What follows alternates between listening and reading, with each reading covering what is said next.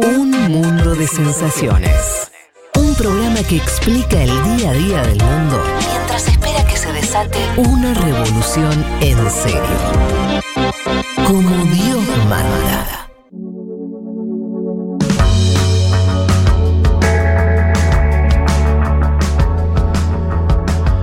Les decíamos que íbamos a intentar eh, tener una entrevista muy importante para hablar de lo que está ocurriendo en Perú y estamos en comunicación con Héctor Béjar, que es un reciente ex canciller del gobierno de Pedro Castillo, es además sociólogo. Eh, Héctor, te saluda Federico Vázquez de Buenos Aires, ¿estás ahí? Hola, ¿qué tal Federico? Sí, aquí estoy escuchando. Bueno, encantado de, tenerte con nosotros en este, en este programa. Hemos hablado, eh, nosotros seguimos los temas internacionales, estuvimos analizando y, comentando cómo, cómo, venía el gobierno de Pedro Castillo y dentro de las novedades que, habíamos estado contando estaba primero eh, tu designación como, como canciller, que, que la mm. entendíamos como una designación muy rupturista eh, sobre todo teniendo en cuenta lo que venía siendo la línea política de los últimos gobiernos en Perú y, y rápidamente después eh, tu salida del gobierno. Mm, empecemos por ahí. ¿qué, es lo, qué, pasó? ¿Por qué, ¿Por qué ese lapso tan breve? ¿Con qué tuvo que ver la renuncia? ¿Qué nos puedes contar? Bueno, pues era, como tú has dicho, tan rupturista que solamente duré 19 días. y eh, bueno, lo que pasa es que el Perú tiene una fuerte, un fuerte peso conservador, mm. Em, pero también tiene un fuerte peso popular. Ese es el, ese es el gran tema peruano hoy día, ¿no? El, el, fuerte peso conservador está dado por la inercia que viene de décadas de una política totalmente sometida a, a los poderes internacionales y el peso popular viene dado porque súbitamente el dinero, que es mucho dinero que hay ahora en el Perú, que fue usado para sostener un régimen monopólico que opera bajo la careta liberal, pero que de liberal no tiene nada, sino que es puramente monopólico, ha sido sorprendentemente roto por un electorado que decidió votar por una persona del pueblo.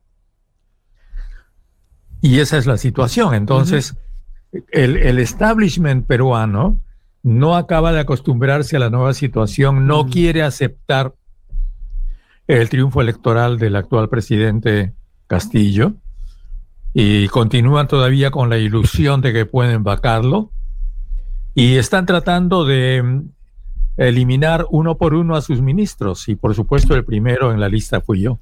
Eh, eh, intuyo por lo, mm, por lo que, por cómo estás contando tu ingreso y, salida del gobierno, que no le adjudicás la salida a, a que el gobierno se esté derechizando o que esté siendo eh, el mismo recorrido que tuvo en su momento, no sé, Ollanta Mala, que parecía que, y también un gobierno rupturista y después, ¿no? Como que viró. No lo ves así, ¿no? Espero que no, espero que no. Eh, no lo veo así porque todavía no hay ningún eh, motivo para, para dudar de los propósitos renovadores de, Castillo. Mm. Se ha dicho mucho del nombramiento del nuevo em, este, canciller, que es mi sustituto. Yo no quiero opinar sobre mm. él por razones de obvias, ¿no? Mm. Como comprenderás. Espero que como él es un diplomático de carrera, simplemente haga la política que el gobierno le señale. Ahora, mi, mi, única duda, y ahí sí es mi preocupación, está en que, como he repetido antes en otras entrevistas anteriores, eh, al parecer el, el tema internacional, dada la situación tan dura que el Perú vive internamente, no está entre las prioridades del gobierno de Castillo, por lo que se ve. Ajá. Pero esperemos, ¿eh? en fin, eso puede cambiar, ¿no? Em, y en general, saliendo ahora de, la cuestión de, la Cancillería en particular y pensando el, el, gobierno como, como un todo y esto que señalabas, un electorado que puso a alguien que no venía, por lo menos no venía de las élites políticas, sociales de Perú. Eh, ¿Cómo estás viendo ese enfrentamiento, digamos así? ¿Cómo estás viendo eh, ese, e, ese, proceso de, cambio, si puede llamarse de esa manera? Eh, ¿Dónde está, dónde está la fuerza que tiene el gobierno de Castillo? El cambio está fundamentalmente en dos aspectos, diría yo. El primero es que en el gobierno actualmente no está la gente del establishment. Cuando digo establishment, digo la clase política peruana, si cabe el término, ¿no? No están. Y eso, eso para mí es un paso enorme, de un enorme significado histórico. Uno. Dos. Ninguno de ellos puede ser tipificado como un ladrón. Ajá. Y ese es otro cambio histórico extraordinario. Ahora, que ellos hagan después una política de izquierda, derecha, eh, de la rutina conservadora o qué sé yo, no lo puedo asegurar. Pero lo que sí digo, y eso es fácilmente comprobar en este momento, ambos factores son una realidad. Y eso para el Perú, para quienes, bueno, ustedes están lejos, pero para quienes estamos aquí en el Perú, es un enorme cambio, un, gran significado. Yo digo que el, profesor Castillo, que es el presidente actual, no es un hombre de izquierda ideológicamente hablando. Está físicamente en la izquierda. ¿Qué significa eso? ¿Qué significa estar físicamente a la izquierda? significa que está en el pueblo.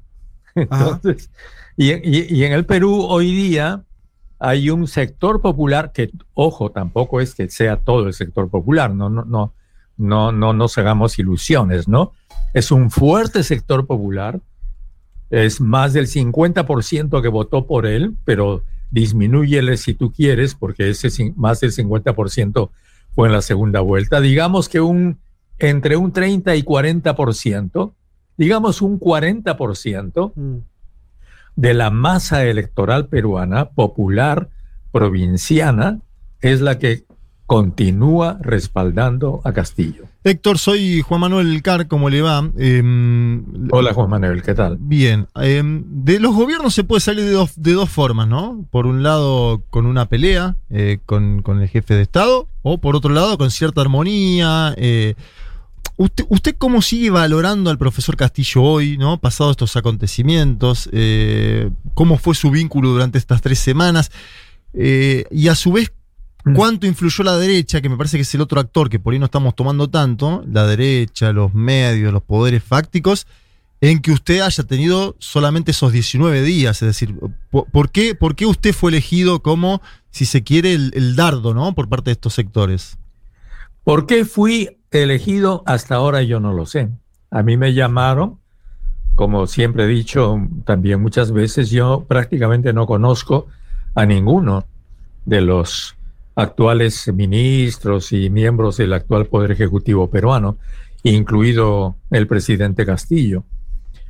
Eh, para mí fue una sorpresa. Ellos me dijeron, Castillo y su pequeño grupo de asesores, que son solamente tres personas, que me designaban en, en, en, homenaje a lo que yo significaba históricamente en el Perú. Por supuesto, yo me sentí emocionado, honrado y acepté. Pero más allá de eso, no he tenido vinculación con ellos. Nunca hemos tenido una discusión a fondo. Nunca hemos tenido acuerdos a fondo y después ya me fui. ¿Y cree que la derecha lo atacó justamente por eso? La derecha ha tenido un rol decisivo, por supuesto.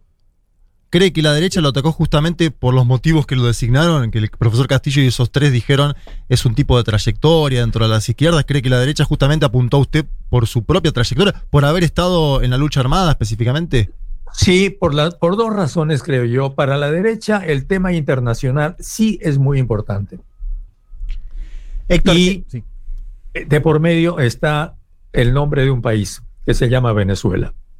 Ajá. Entonces ellos sabían que mi presencia en la Cancillería significaba la normalización de las relaciones Mm. con el gobierno venezolano. Cosa que por supuesto rompe las políticas de Trump, que son las que la Cancillería peruana aceptó sin dudas ni murmuraciones hasta hace pocos meses. Y la derecha peruana es claramente trumpista. Ellos creen que siguen o hay que seguir la política de Trump, a pesar de que Trump ya no está en, en el gobierno de los Estados Unidos. Esa es una razón. Y la otra razón es efectivamente la que usted dice, ¿no? Detrás mío hay toda una, toda una, este, ¿qué, qué- qué te puedo decir? Todo- toda una tradición este, radical, que por supuesto es, eh, es inaceptable para, para la derecha peruana, ¿no? Héctor, ¿qué tal? Acá Juan Elman te saluda. Te quería preguntar Hola. por esa primera razón, ¿no? Esto de, de cómo veías el lugar de Perú ahora en América Latina, ¿no? Después de tu salida. Y también preguntarte vos, eh, antes de, de asumir, ¿no? Diste un par de entrevistas donde decías que si ganaba Castillo iba a ser un aporte a una ola progresista que está en marcha en América Latina, pero con un signo distinto. ¿Seguís pensando igual? Exactamente. Sigo pensando igual. ¿Y a, qué te Sigo referís pensando igual. Yo creo, perdón, ¿en qué está la diferencia? No, digo, ¿a qué te referís? Si querés explayarte un poco en esa idea de, de esa ola progresista de distinto tipo.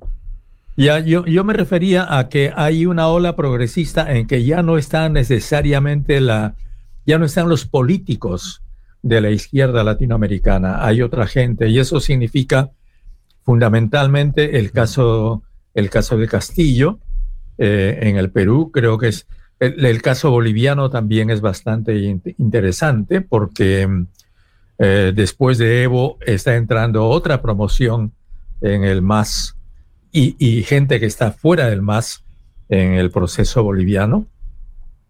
Eso me parecía.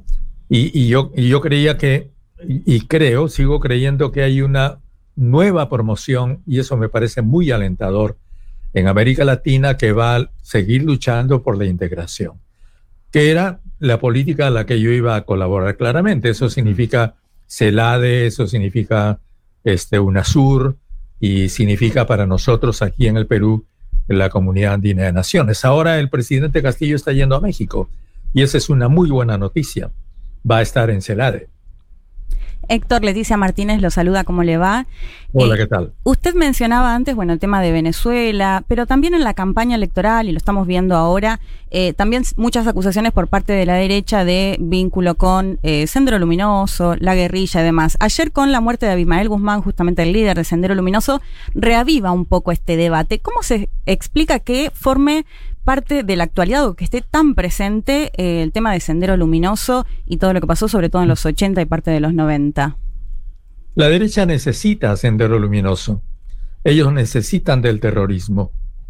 El terrorismo en el Perú murió con la, con la captura de, de Guzmán en septiembre de 1992. Mm. Hmm.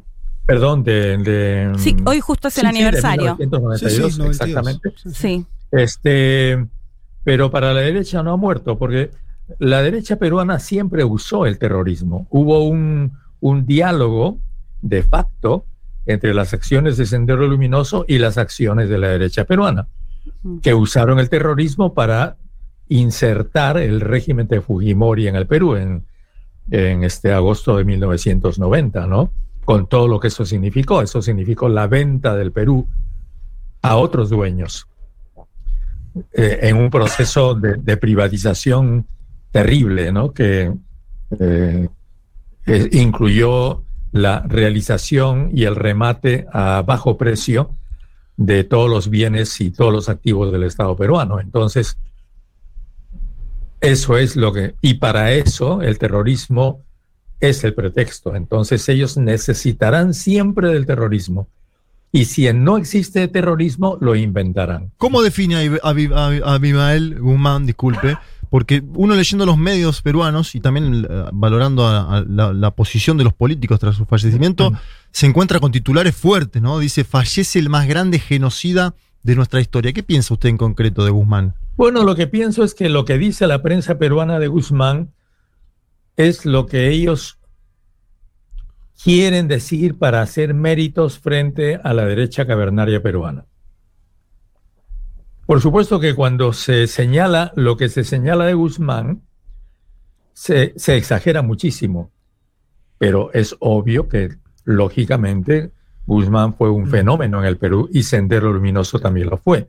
Es decir, Sendero Luminoso fue una mezcla del extremo radicalismo de una izquierda falsamente maoísta que venía desde los años 30, porque es, es, es, es una historia larga que nace en, en, en, la tercera, en las, en las tendencias más radicales de la tercera internacional en los años 30 acá en el Perú, y culmina con, con el terrorismo de sendero asumiendo un, un maoísmo falso, porque Mao nunca aplicó el terrorismo.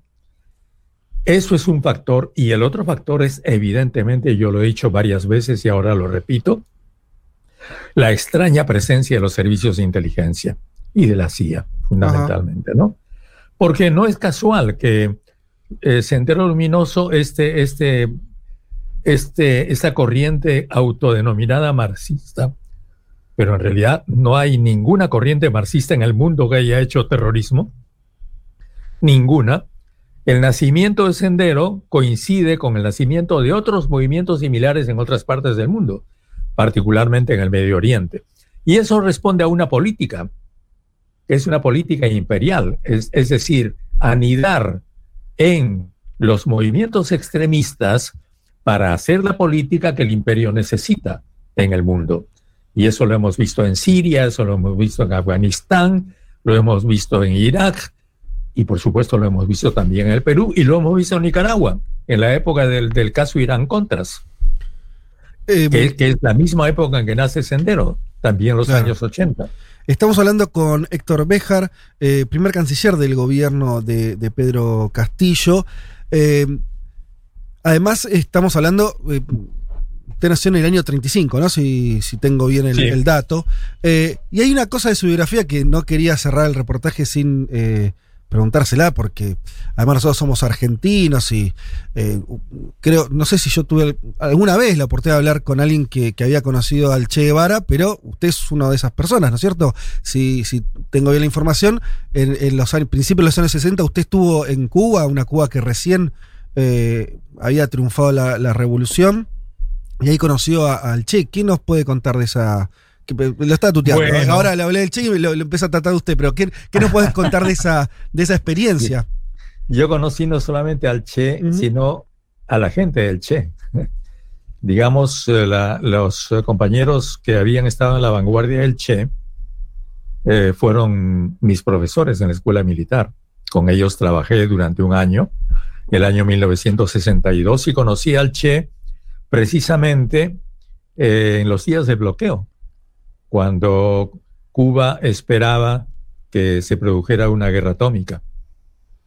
ah, la, crisis de los misiles. ¿Perdón? En la crisis de los misiles. En la crisis de los misiles. Ah. Punta del Este, todo yo, con otros compañeros peruanos, ya estábamos prácticamente movilizados. Mm.